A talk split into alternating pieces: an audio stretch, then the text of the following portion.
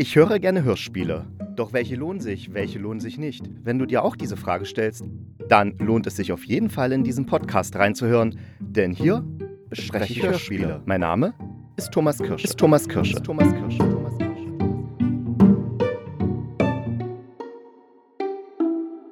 Hallo und herzlich willkommen zu einer neuen Folge von der Hörspielkritiker und heute habe ich es endlich geschafft. Es geht um Boris Vian, der Schaum der Tage. Und es geht natürlich um das gleichnamige Hörspiel, was jetzt im September, also schon wieder vor zwei Monaten, in der ARD Audiothek erschienen ist. Doch bevor ich mich auf das Hörspiel stürze und es eingiebig seziere, möchte ich etwas zu dem Roman, also der Vorlage des Hörspiels sagen, denn ich mag den sehr, diesen Roman. Und deswegen will ich was dazu sagen. Okay, also.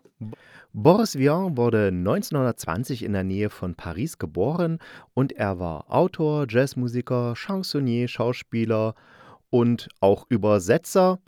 Und er gehörte auch zeitweilig zum Kreis um Jean-Paul Sartre. Und das ist auch eine wichtige Nebenfigur im Roman Schaum der Tage. Ja. Ich blätter hier gerade in meine Ausgabe von der Schaum der Tage und ich glaube, es wird schon sehr deutlich, was das für ein Buch ist, wenn ich mal kurz aus dem Vorwort zitiere. Im Leben kommt es darauf an, über alles a priori Urteile zu fällen. Es hat tatsächlich den Anschein, dass die Massen im Unrecht sind und die Einzelnen immer Recht haben. Zum Beispiel. Ähm, es gibt nur zwei Dinge, die Liebe in allen Spielarten und die Musik von New Orleans oder von Duke Ellington. Alles Übrige mag verschwinden, denn alles Übrige ist hässlich. Und die Beweiskraft der folgenden Seiten beruht auf der Tatsache, dass die Geschichte vollkommen wahr ist, weil ich sie von Anfang bis Ende erfunden habe. Also man merkt schon, er spielt mit den Realitäten. Ne? Auf der einen Seite behauptet er das, auf der anderen Seite sagt er denn das.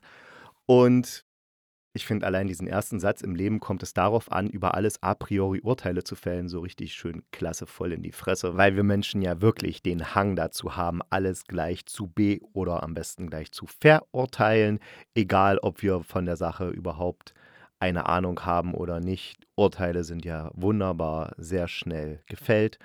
Und das ist nicht nur in der heutigen Zeit so, in Zeiten von Internet und bla bla bla, sondern war auch schon 1947 so, als der Roman da herauskam und zeigt sehr deutlich, wie vernunftbegabt die menschliche Rasse doch in Wirklichkeit ist.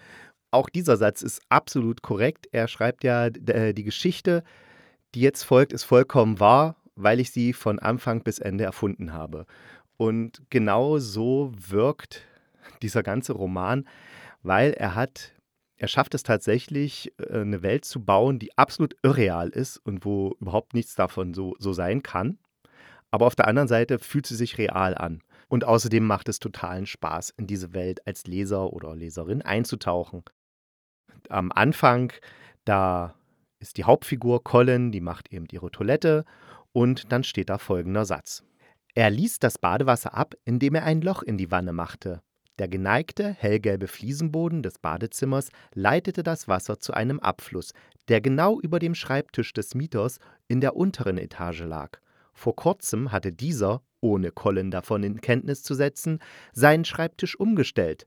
Jetzt lief das Wasser auf sein Speisebuffet.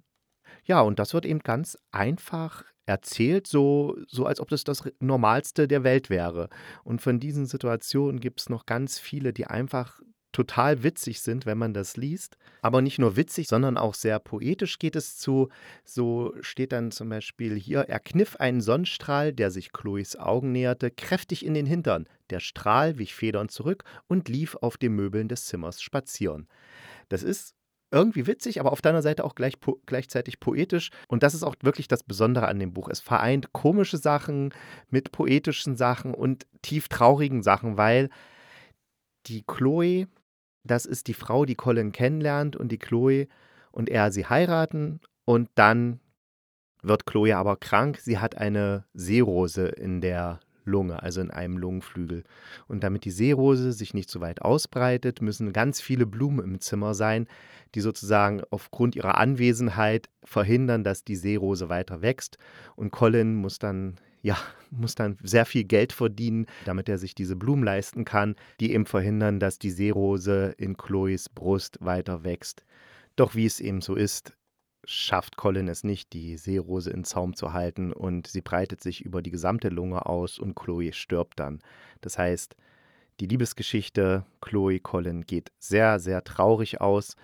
Und obwohl es so wahnsinnig traurig ist und Colin am Ende nachher total verarmt und auch seine ganze Umgebung diese, diese Verarmung der Hauptfigur widerspiegelt, also die Wohnung wird zum Beispiel immer kleiner und immer kleiner, man kann manche Zimmer gar nicht mehr erreichen, weil der Flur einfach viel zu eng und zu klein ist so komisch schafft es denn trotzdem immer wieder Boris Vian, das Ganze in Szene zu setzen. Zum Beispiel hier die Sache mit dem Priester, der die Beerdigung machen soll. Der Priester füllte seine Lungen mit Luft und stöhnte verdrießlich. Sie wollen also ein Armenbegräbnis. Ich bin arm, sagte Colin, und Chloe ist tot. Ja, sagte der Priester, aber man sollte es beim Sterben immer so einrichten, dass genügend Geld für eine anständige Beerdigung da ist. Sie verfügen also nicht einmal über 500 Dublonen? Nein, sagte Colin, ich kann mir etwa hundert beschaffen, wenn Sie sich mit einer Ratenzahlung zufrieden geben. Sie wissen nicht, was das heißt zu sagen, Chloe ist tot. Ich bin an sowas gewöhnt, sagte der Priester. Mir macht es nichts aus. Ich sollte Ihnen eigentlich empfehlen, sich an Gott zu wenden, aber ich fürchte, dass es bei einer so geringen Summe nicht angebracht ist, ihn damit zu belästigen. Also es zeigt sich total diese Ambivalenz. Auf der einen Seite der tieftraurige Colin, auf der anderen Seite dieser Priester, der meint, wenn man für eine Beerdigung nicht mal 500 Dublonen ausgeben kann, dann darf man sich auch nicht mit seinen Problemen an Gott wenden. Auch wieder so ein typisches Beispiel für den Stil dieses ganzen Buches.